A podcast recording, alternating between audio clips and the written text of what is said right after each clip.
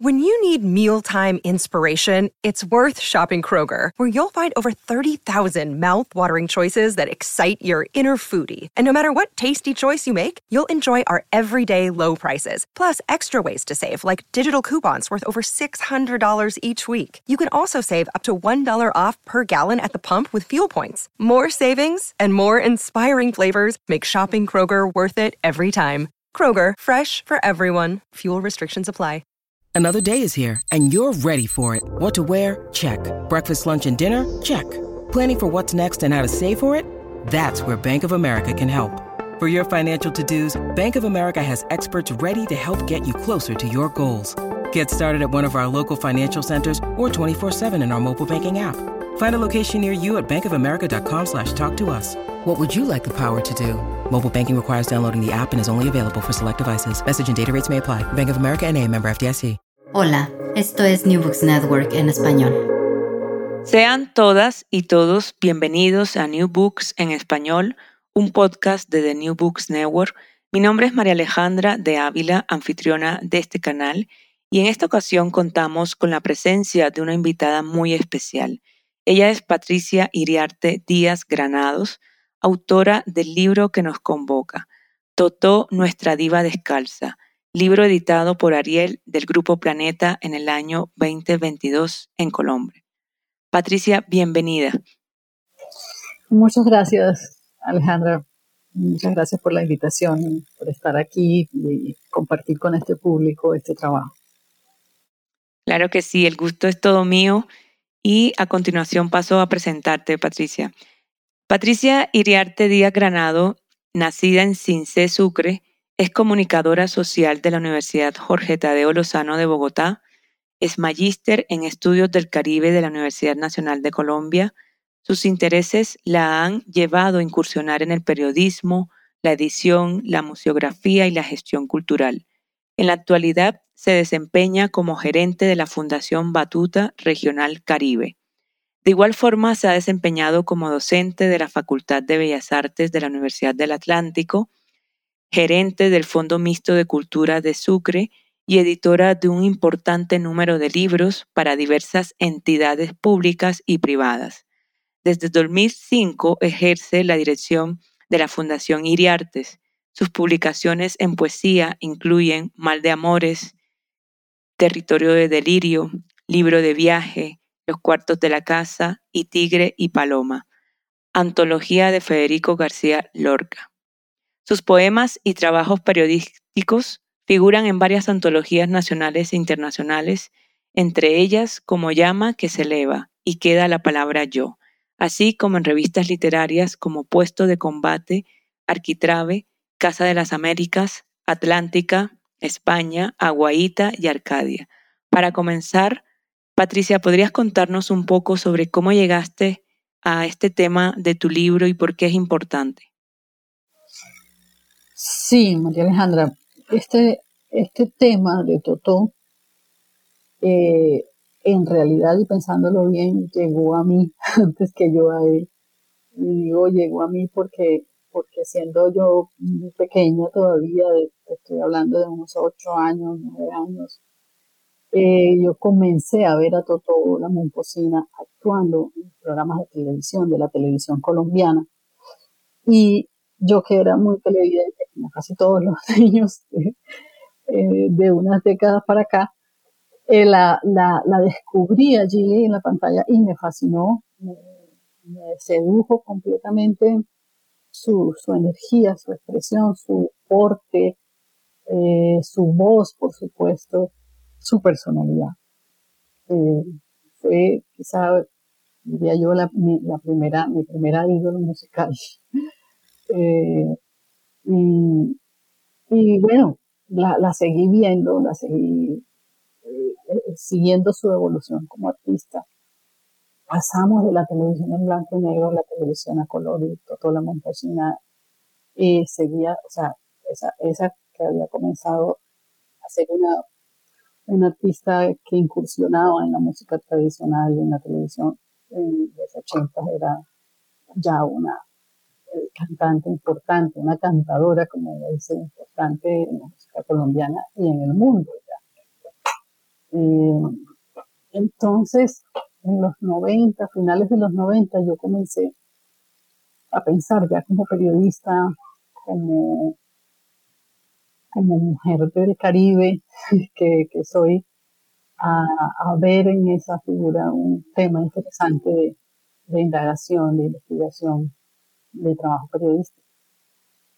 Entonces es cuando comienzo a considerar la necesidad de, saber más sobre ella, de investigar esa vida y de averiguar cómo había sido posible ese fenómeno llamado Totone Momposina. Y bueno, es así como comienza toda la historia. Claro que sí. Patricia, muchas gracias por este relato tan maravilloso. En verdad se había echado de menos una indagación de este tipo en el periodismo de la región, ¿no? Y gracias por mostrarnos esta eh, importancia de tu trabajo. Ahora pasemos a, ¿puedes explicarnos ahora quién es Totó la Momposina? Totó la Momposina eh, es Sonia Basanta Vides. Sonia Basanta Vides es la hija mayor de un, de un matrimonio de origen momposino, de, de Lidia Vides y de, de Daniel Basanta. Eh, Daniel era natural de Magangué, otro pueblo costero ahí desde de la Ribera de Magdalena, en el departamento de Bolívar. Y, y, y, ellos crecen o sea, en, un, en un mundo musical. O sea, el papá de Livia, Sisto Vides Choperena, fue un hombre que que hacía zarzuelas en Monpós, que montaba obras de teatro, musicales, que escribía, es decir, ya la cosa venía por ahí. Eh, Daniel Basanta era, además de zapatero, tamborero. Lidia era mm, cantadora, pero también sobre todo bailarina.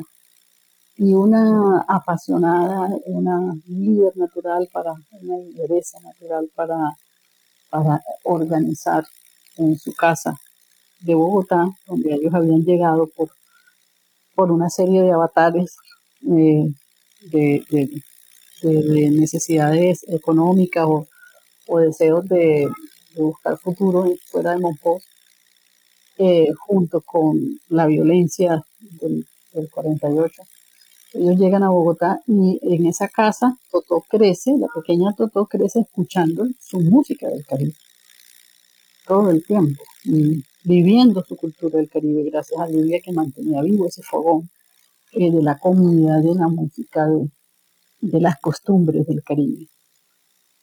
Entonces, em, Sonia, em, como sus hermanas, pues crece en ese ambiente, escuchando desde pequeña a los grandes trovadores y juglares del Caribe que llegaban allá a esa casa a visitar y a cantar y a compartir la música que hacían, acordeoneros, gaiteros, tamboreros, en fin. Entonces, pues se crea todo el caldo de cultivo perfecto para, para que Toto elija esa, esa, ese camino de la música tradicional y, y, y aproveche ese don de esa voz que la naturaleza le había dado pues con, con el, el, estímulo de, toda su familia, pues le eligen ese, ese, ese nombre artístico de Totola Montesino.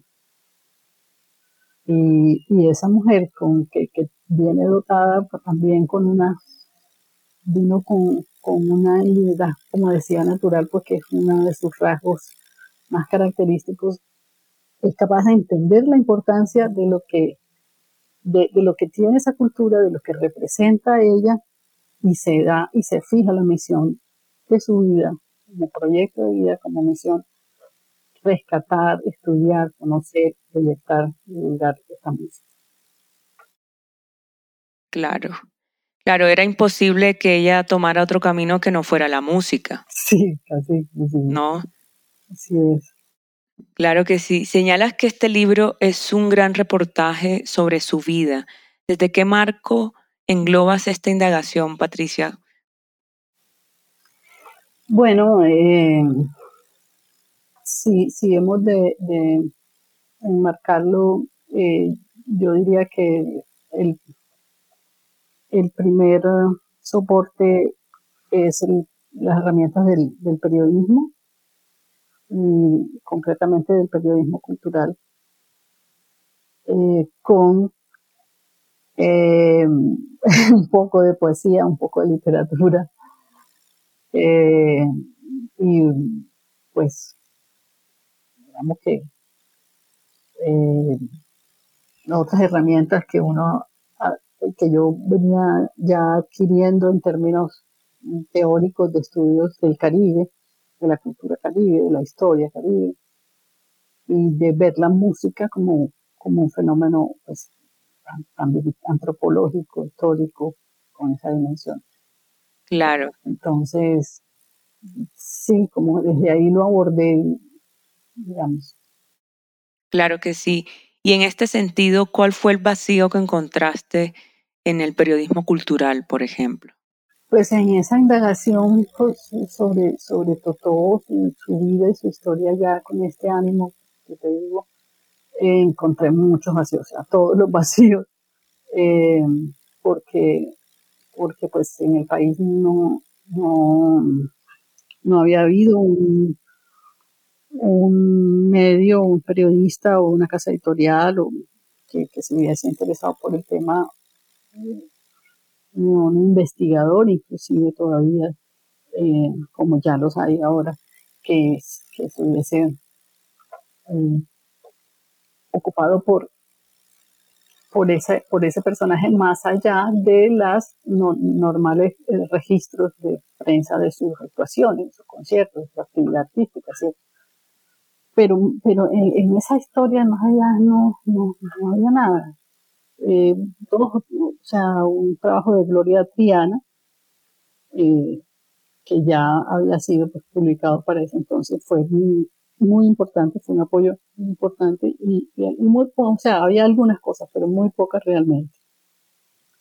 Porque el periodismo cultural de nuestro país, pues tú sabes que es es incipiente en muchos de sus campos, digamos, hay un, creo que, que más desarrollo del periodismo cultural hace enfocado en la literatura, en la producción literaria del país, a través de publicaciones culturales eh, adosadas a los, grandes periódicos, por ejemplo. el magazine cultural del espectador fue un antecedente muy importante del periodismo cultural, pero enfocado principalmente en la literatura, en los autores pero en la música todavía no, todavía no se había eh, ocupado el, periodismo cultural de, ese tema. Interesantísimo todo lo que relatas acerca de este ámbito, ¿no? Que es importante y a la vez eh, se tienen que plantear estos temas diversos, ¿no?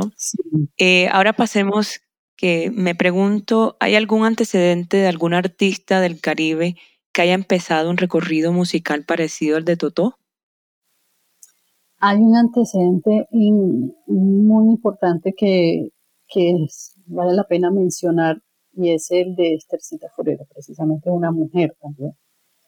Eh, digamos, hay antecedentes en el, en el eh, digamos, en cuanto a la divulgación de la música caribeña en el interior del país, desde unas plataformas industriales de, discografías, de las que las disqueras hubiesen em, eh, decidido apostar por ahí, estaba el de Lucho Bermúdez y Pacho Galán, que habían llevado pues esta música a los salones, ¿verdad? Primero en Medellín, luego en Bogotá. Eh, eso fue cercano un poco al antecedente de Totó, para años 50. Pero en esa década, la, que abrió el camino y la brecha para figuras como Totó luego, digamos, no la tuvieran tan difícil, aunque la tuvo difícil de todas maneras, pero que, claro. que, que, que, pudiesen em, apoyarse un poco en esa experiencia fue la de Esther Forero. Em, cuando decide salir a, a probar suerte en, el exterior, en México, en Puerto Rico, en República Dominicana, en Nueva York, en donde llega a tener un éxito rutilante, llega a tener eh, a mojar pues, titulares de prensa, a llenar, a llenar teatros, a grabar muchos discos, a grabar con grandes orquestas eh, de la música del Caribe de la época. Entonces, eso es un antecedente importante en las dos décadas anteriores a la salida Así es, sobre todo que en ese tiempo claramente había una fuerte y alta presencia masculina en la industria musical, aunque en la actualidad esto sigue, pero con algunas transformaciones. Sí, total, exacto.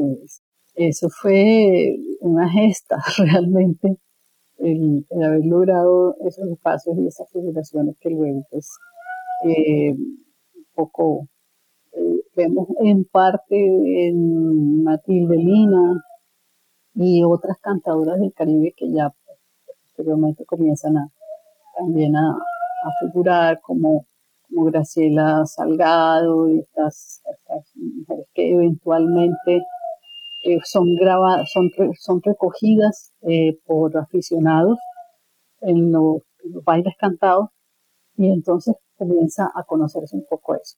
Claro que sí. Pero sí, es parte de, de, toda esta eh, lucha de, de, las mujeres a través de, de sus espacios de, de expresión y de lucha, los movimientos sociales, eh, las mujeres líderes campesinas de, del Caribe en la recuperación de tierras, todo eso está, está unido ahí, se amalgama en estas historias. Claro que sí. Pasemos ahora a profundizar un poquito sobre el repertorio musical que interpretó Totó en todo este recorrido, en toda su carrera, si nos pudieras contar un poco de este aspecto, Patricia. El aspecto mm, repertorio. Sí, el repertorio, qué músicas cantó ella, qué se dedicó. Sí, bueno, en ese, en ese sentido es un, eh, eh, eh, comienza pues a, a, ser admirable el, el trabajo de, Sonia Basanta, porque ella se interesa inicialmente, obviamente, por las músicas que había escuchado en su casa, de su madre, ¿cierto? Los bailes cantados, los chandés, las cumbias, toda esta música. Y cuando ella ya pues toma la decisión de ser artista, de que ese es su camino, es lo que ella va a hacer, entonces eh, decide ir por ella misma a, a ver de dónde salen esas esas expresiones musicales. ¿Dónde están esos cantadores y esas cantadoras que, que, guardan en su memoria esas tradiciones? cuando entonces va a, la región del Bajo Magdalena, toda esa zona de la depresión Montesina, luego del Magdalena y del sur, toda la región, pero inicialmente ahí de la depresión Montesina y va a conocer personalmente, va a buscar a esas cantadoras como, como Ramona Ruiz, y, como las hermanas, eh, eh, no recuerdo la apellido ahora, de unas hermanas que también cantaban por ahí y, de las cantadoras de, allá de, de, Altos. Entonces, ese es su primer repertorio, el que luego vamos a escuchar plasmado en el primer disco, música tradicional de tambores. Luego en los años 80, ya cuando graba su primer disco en Europa, La Candela Viva, es decir, bueno, el primero fue un acetato, que es este de música totalmente tradicional, luego viene en el 83 con Peter Gabriel, La Candela Viva, en donde ya ella empieza a recoger, a incluir otras, otros ritmos, otros aires del, Caribe. Eh, el, el, el sexteto palenquero, por ejemplo ya lo escuchamos ahí, escuchamos eh, algunas gaitas, algunas pitos. Claro. Y, y así eh, progresivamente va ampliando la, la, mirada y el abanico musical, entregándoselo a sus, a sus eh, fanáticos. Claro. Eh, con, luego viene pues Carmelina, donde ya es el, el, sabor cubano, el sonido cubano el que, que se presenta sin perderse, nunca, nunca deja obviamente de, de influir y de grabar y de seguir haciendo la música de tambores. Pero va aumentando, va aumentando, va aumentando. Luego entran con toda fuerza pues los, metales. Cuando dice, la música de, viento, la banda, las bandas de viento también son parte nuestra y la, la banda de Totó se complementa con, con, trompetas y con saxofones y con clarinetes y todo esto. Y luego en, en Pacantó, ya el repertorio atiende otras sonoridades que también presentes en la música del Caribe, como, las africanas, el, sucus, la, las champetas, ¿sí? con, con, Mami Guatá y, y, Ven Pronto y, estas cosas. Y, y, vamos viendo a lo largo de todas estas producciones de, de, de las seis décadas que Totó dedica a esta música, eh, vemos casi la paleta musical del Caribe colombiano completa. Y Colombia, sí, del Caribe y de otras también zonas del país, porque hay, hay, hay temas del, del folclore del Pacífico también en el Cogito y hay por allá en, en, el asunto entra una, una arpa llanera. ¿sí? wow. Sí. Eh, y lo, lo, único que le, que le, que le falta a, que le falta al grupo de Totó grabar fue vallenato. Ok. Vallenato con acordeón, o sea. Músicas de, de, de, de esas, de esa región y de esa tradición sí hay, eh, pero, pero el acordeón no, no alcanzó y luego me explicaron por qué. Pero de resto todo, María Alejandra, todo. El repertorio abarca toda la paleta musical. Claro, y en ese sentido, las producciones musicales hablan justo de todo este recorrido en su historia de vida, de su infancia, adolescencia. Absolutamente. ¿Verdad? Eh, qué interesante, porque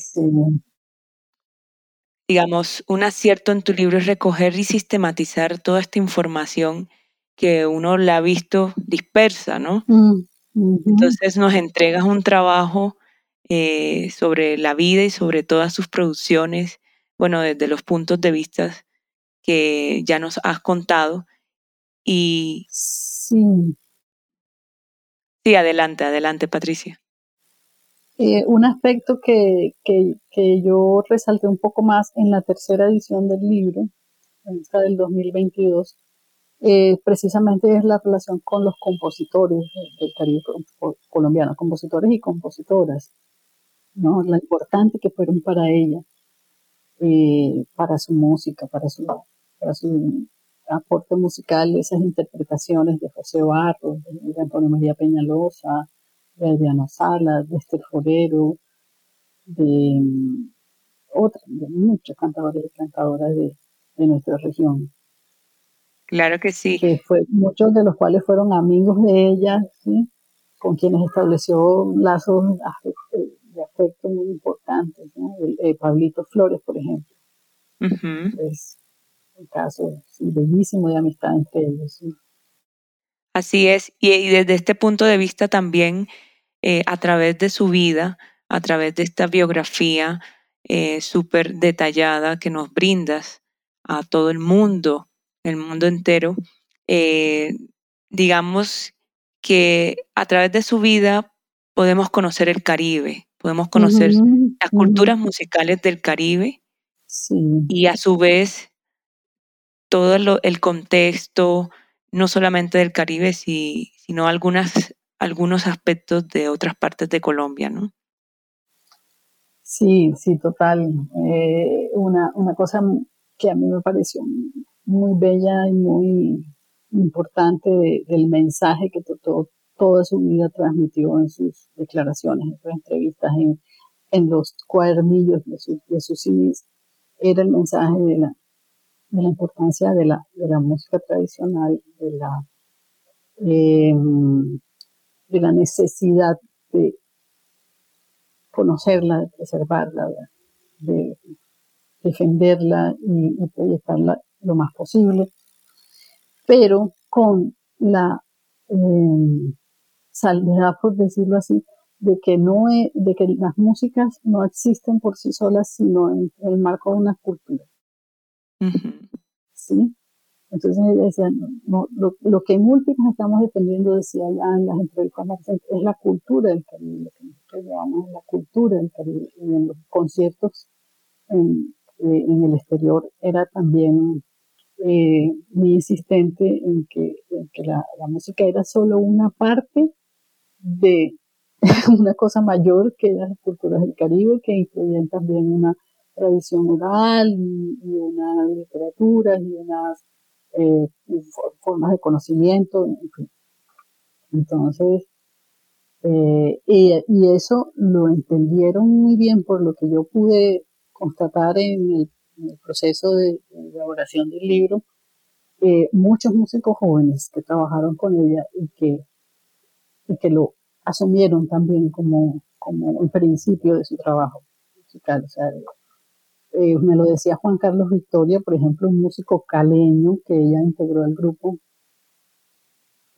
Hasta que yo no trabajé con Toto y no salí con ella, no me di cuenta de, de la, de la, por ejemplo, de la gravedad que, que, tenía el problema de la contaminación del río Magdalena.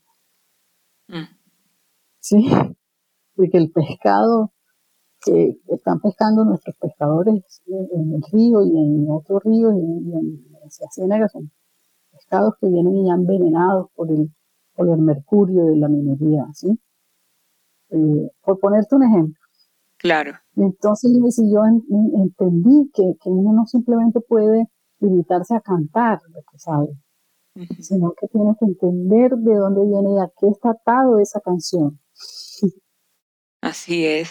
Y en este sentido, pues es un posicionamiento en su propia carrera y a través que lo hace a través de su canto, de su voz y de poner en evidencia todas estas problemáticas que son transversales en la región caribe, ¿no? Sí, y ella no tenía ningún problema de, denunciar eso cuando tenía la oportunidad y hablar de las inequidades en, la tenencia de la tierra, por ejemplo. Claro. Y muchas de estas cosas que, que ella veía que era necesario denunciar. Así es, y de estos temas casi o pocas personas conocen el mensaje que llevan eh, todo su, que llevan en su repertorio mismo, ¿no? Ahora bien, vamos a, pasar a otro tema muy interesante, eh, todas estas aristas, Patricia. Ahora me gustaría preguntarte si sientes o si te sientes identificada en algún aspecto que Toto haya vivido y que de pronto también a ti te sucedió en tu carrera periodística, como poeta, como gestora o en los otros ámbitos donde te desempeñas. Es una bonita pregunta que quizá yo no me había hecho, eh, pero que que sí existe un, hilo ahí conductor. Y es el hecho primero de, de, que sea una mujer caribeña, que, que haya ha hecho acopio de una cantidad de, fuerza y de valor y de, tenacidad para defender la opción que ella había escogido como, como, como, como motivo, como leitmotiv de su vida, ¿sí? Eh, y es lo que uno también en un momento dado, cuando, cuando toma decisiones, eh, le toca a veces hacer, defender esa decisión, de que me voy a dedicar a esto, es, esto lo que quiero hacer con, pues, contra todos los obstáculos que se presentan. En ese sentido, ha sido un ejemplo de, esa, de la importancia de tener esa claridad y esa decisión. Em, entonces es una, ha sido una inspiración, yo creo que para, para mí, estoy segura que para muchas mujeres de nuestra generación, eh, esto ha sido una inspiración definitivamente. Claro que sí. Figura importante en mi, en mi vida, más allá de, de, la, de, la, de la artista que yo admiro. Así es. Bueno, continuemos eh, con esta entrevista maravillosa con Patricia Iriarte, que es la autora de este increíble libro, Totó, nuestra diva descalza, el libro editado por Ariel. Y me gustaría pasar ahora de que nos cuentes un poco cuáles piensas que hayan sido los retos de tu indagación y por qué. Eh, bueno, varios. Uno, el primero, el que ya mencionábamos hace un momento, y, era, y fue la escasez de material, ¿verdad? Mm, entonces, pues digamos que allí, allí hubo una, eh, una, una, dificultad que fui pues sorteando con, con mucha, mucha, mucha investigación de, de archivo y con la ayuda de mucha gente de la vida y de la carrera de Toto que me ayudó muchísimo, sus músicos, su familia, eh, sus managers, personas que estaban en la, producción. Eh, otro, otro reto pues el de la publicación, ¿verdad? De esa historia una vez descrita. Y ahora, ¿quién se, se, interesaría por esto? Eh, vale, vale anotar que el libro fue producto de una beca eh, de periodismo escrito que el, portafolio de estímulos del Ministerio de Cultura eh, ofreció una vez, una beca para esta, en esta categoría, y yo inscribí el proyecto y gracias a, esa beca pude eh, convertirlo en libro, organizar, terminar y organizar toda esa investigación y convertirla en ese reportaje. Entonces luego venía pues la, la publicación, para lo cual en el 2004 unos cuatro, tres años después de terminarla, eh, aparece la primera edición publicada por SEDEC, una editorial de Bogotá. Claro. Y luego, como siempre, viene el otro reto que es la divulgación. Entonces, eh, este libro ha pasado pues por todas esas incidencias que tiene todo mm, producto editorial en nuestro país. Y una que, que sí no pude, digamos, sortear que fue la, el contar con recursos para extender la investigación a otros países, para poder viajar a Francia, por ejemplo, ha sido muy importante para complementar la investigación desde allá. Eso está por hacerse. Maravilloso. Y me llama la atención eh, de esta parte de los retos metodológicos, por ejemplo, lo del acceso a los archivos si bien esta parte fue un poco complicada, ¿podrías contarnos un poco en qué archivos indagaste? Sí, por ejemplo, eh, el archivo sonoro del Ministerio de la Biblioteca Nacional, mm. Ministerio de Cultura, donde había pues, algunos textos sobre mm, eh, eh, investigaciones etnográficas hechas en la zona del canal del Dique por este señor Litz, no recuerdo, tú debes tener esa referencia, apellido Litz, que, que recogió unos, hizo unos primeros registros sonoros en la zona del canal del Dique, de esas expresiones musicales, eso estaba documentado en, en, las publicaciones que encontré allá. Eh, estuvo el trabajo de la tambora de Guillermo Carbó, que fue su tesis doctoral en música, eh, que, fue, que fue muy importante sobre, sobre, sobre el chandé y los bailes cantados en general. Archivos Algunas fotografías. Sí, claro. Sí, eso, eso, eso era una parte muy importante porque eso permite siempre completar, completar la historia, ¿no? Hacer el rastreo de esa, entonces, allí también en la Biblioteca Nacional está eh, la parte del archivo de, de, Nereo López, quien le había hecho todo algunos estudios y que él cubrió, mm, fue el fotógrafo oficial de la ceremonia de entrega del Nobel a García Márquez en Estocolmo. Mm. Y, fue el único que, recogió en, en, en video y en fotografía la, eh, eh, las escenas de esa, de esa noche histórica, en donde Toto pues tuvo un, brilló como nunca y, y tuvo allí un turning point en su carrera a partir de esa, de esa actuación en, en, esa ceremonia.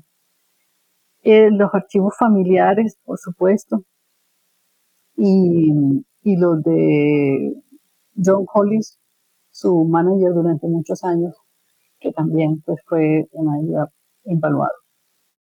Patricia, gracias por comentarnos la importancia de estos acervos documentales que fueron importantísimos en el proceso de tu indagación como lo estás relatando. sí. Oye, y que afortunadamente hoy en día se encuentra digitalizados, eh, eh, el archivo fotográfico documental de todo está digitalizado y puesto al servicio del público por el, el, Centro de Documentación para las Artes de la Universidad del Norte, el BADAC. Muy bien. Aprovecho para, para hacer la, la anotación porque es muy importante que ese archivo se haya digitalizado y que esté, esté disponible para consulta. Importantísimo. Mm. Escuchen bien esta información porque estos datos históricos eh, servirán también para abrir otras líneas de investigación, ¿no, Patricia? y es. importante que sepan en dónde están ubicados. Ahora bien, me llama un poco la atención eh, que señalas que había un reconocimiento público de Totó pero no de la crítica. ¿A qué crítica te refieres, Patricia? Bueno, a esa crítica que, eh, autodenominada crítica de cultural y musical que, digamos, se abrió un, a un espacio en, en algunos medios de comunicación en el país. Eh, las, los columnistas mm, que tenían sus, columnas semanales o mensuales en la revista para reseñar música que salía, por ejemplo. Eh, para quienes cubrían, solían cubrir eh, pues toda la parte del espectáculo musical la agenda, la agenda musical del país y en, tal sentido se alimentaban básicamente de las eh, figuras que, que tenían detrás un sello, un sello discográfico comercial, y, que son los que eh, principalmente nos, nos, nos, nos, mostraban, nos vendían, nos, nos permitían conocer, pero que había un todo un, un mundo eh, paralelo a ese que no se visibilizaba porque no tenía detrás eh, una, unos estímulos económicos, por decirlo así. Entonces, esa, esa crítica, entre comillas, eh, no vio a Totó durante muchos años. No la, no la quiso ver, no la, no la pudo reflejar en sus registros. A pesar de que ya había hecho méritos suficientes tanto afuera como, tanto como en el país como en, el exterior para, para ser reconocida como, como una figura importante de la música y de la cultura colombiana es mucho después, ya cuando, cuando Totó tiene 70 años, quizás que eh, eh, se, le, se, le, se, le, reconoce y se le rinden los honores que, que deben ser con el Premio Nacional eh, a, una vida que le hace el, Ministerio de Cultura en 2011. Entonces, de ese tipo de cosas la prensa como que se agarra, como que dice, ah, sí, ahora sí hay que hay que poner ahora los reflectores sobre esto. Pero antes no. Esa fue pues también parte de la lucha porque ella no se quería vender a los, eh, acceder a las exigencias comerciales de, de las disqueras y por eso fue tan difícil grabar cada disco de Totó. Era un, una, una hazaña. Patricia, Qué paradójico en lo que nos cuentas, creo que esto es una realidad que pasa constantemente en varios nichos de Colombia, pero creo que Totó, según lo que nos has contado, eh, la ha hecho brillar todo ese recorrido y esa huella que ha dejado no solamente en Colombia, sino en muchas naciones del mundo. Y en este sentido es interesante cada detalle en su carrera que la hizo aún más especial, por ejemplo, eh, lo que relatabas acerca de su activismo constante, que se reflejó en varios aspectos de su carrera artística, como la denuncia y la protesta que emplea en las temáticas de sus letras en contra de la minería que contamina los ríos, como también su propia rebeldía en contra de la industria musical, ¿no? Pasemos ahora a que nos hables un poco de cuál crees que ha sido el impacto de tu libro, porque si no estoy mal, esta es su tercera edición. Sí. bueno, eh, pues, ediciones de, de, mil ejemplares. Bueno, este, esta última es un poco más grande, pero eso para mí es un indicativo de, de que el, el trabajo de, de, Totó y de quienes luego eh, vinieron tras ella, otras figuras como, como eh, Petrona Martínez, como Etelvina Maldonado, como Irene Martínez y, todas estas cantadoras y figuras eh, han hecho, ha dado un resultado en una sensibilización del gusto musical del público y del gusto musical del país. O sea, han, han, podido, o sea, han sido exitosas desde Totó en, en, enriquecer esos referentes musicales de, los colombianos. Eh, creo que el libro, el hecho de que se hayan agotado dos ediciones y estemos en la tercera de 1500 indica que hay un público, que hay un grupo eh, quizás de estudiantes, investigadores, de académicos interesados en, seguir indagando sobre eso. Eh, luego del libro han venido otros libros sobre la vida de otras eh, figuras de la música tradicional, lo cual me parece importantísimo y, buenísimo. Sin, y sin embargo, creo que todavía sobre todo esta edición no ha sido del todo leída. Hay muchas cosas allí que tienen que ver con la vida personal, familiar, espiritual eh, de ella, que especialmente su última, eh, eh, sus últimos años del 2020 hacia acá con la pandemia, cómo eso afectó la vida de una y su salud de una forma definitiva. Y, muchas, muchas, muchas cosas que, que, bueno, quizás requieren un tiempo para ser pues, asimiladas y procesadas en todo, en todo el sentido, tanto por el público como por la crítica. Patricia, muchas gracias por compartirnos tus experiencias. Y ahora de aquí en adelante me dejaré guiar de algunos capítulos primordiales que desees sugerirnos o contarnos brevemente. Y nada, nos vamos acercando al final de esta entrevista tan amena e interesantísima. Nos tomaría estos últimos minutos que, me ofreces para, hacer un recorrido rápido por el libro, para contarle a los oyentes cómo está estructurado, ¿sí? Y, y que puede encontrar en él. Entonces, eh, pues hay un, eh, es cronológico, el relato cronológico comienza con el relato de Livia Vides, su madre, y, todo lo que eh, su memoria le permitió contarme sobre cómo comenzó la historia de la familia Basanza, de esa casa donde sonaban los tambores, de luego los viajes, el tercer capítulo que es los viajes a la tierra del olvido, que es cuando les digo que todo decide salir y, ir por sí misma en busca de esos ritmos y los personajes que encuentre y que conoce.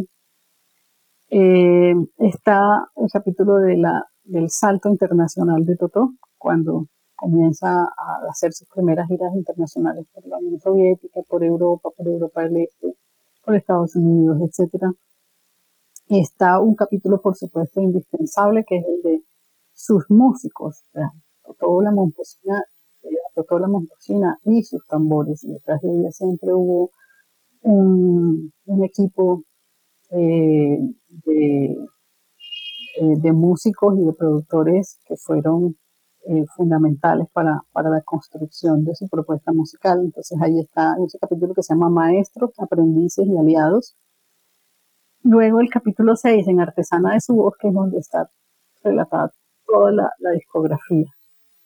Cada, cada disco con su historia y su, y su repertorio. Esas incursiones de Totó por los diferentes eh, ritmos, por el bolero que, surge en, Carmelina. Está el capítulo de, la vida espiritual de Totó. Vemos la influencia que tuvo también en, su, trayectoria vital y musical. Y em, el capítulo de, su enfermedad. Se llama el capítulo 8 que se llama Eclipse de Sol y, cuenta cómo eh, fue eh, que, digamos, su, su, salud se deterioró al, punto de tener ella que eh, abandonar los escenarios el año pasado.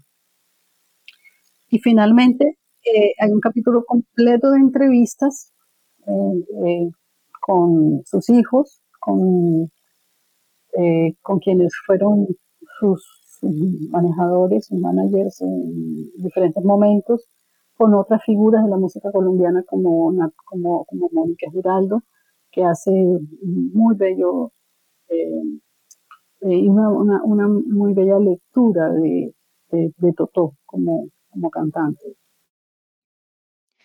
Gracias Patricia por contarnos este breve recorrido por tu libro Totó, Nuestra Diva Descalza, y pues invitarles a que se acerquen a conocer con detalle esta maravillosa biografía de primera. Eso es lo que está ahí, esos 400 y pico de páginas. Gracias, Patricia, por esta conversación. Qué trabajo tan admirable, comprometido y que nos brinda todo el conocimiento para conocer más a esta diva descalza, la cual con su trabajo artístico nos sumerge en varias culturas musicales del Caribe colombiano. Yo también, muchas gracias por, esta entrevista también pensada. Gracias. Al contrario, Patricia, muchas gracias a ti y te deseo muchísimos éxitos en tus futuros proyectos. Yo soy María Alejandra de Ávila y hoy he sido anfitriona de este episodio. Muchas gracias por escuchar New Books en español un podcast de The New Books Network y hasta la próxima. Gracias por escuchar New Books Network en español.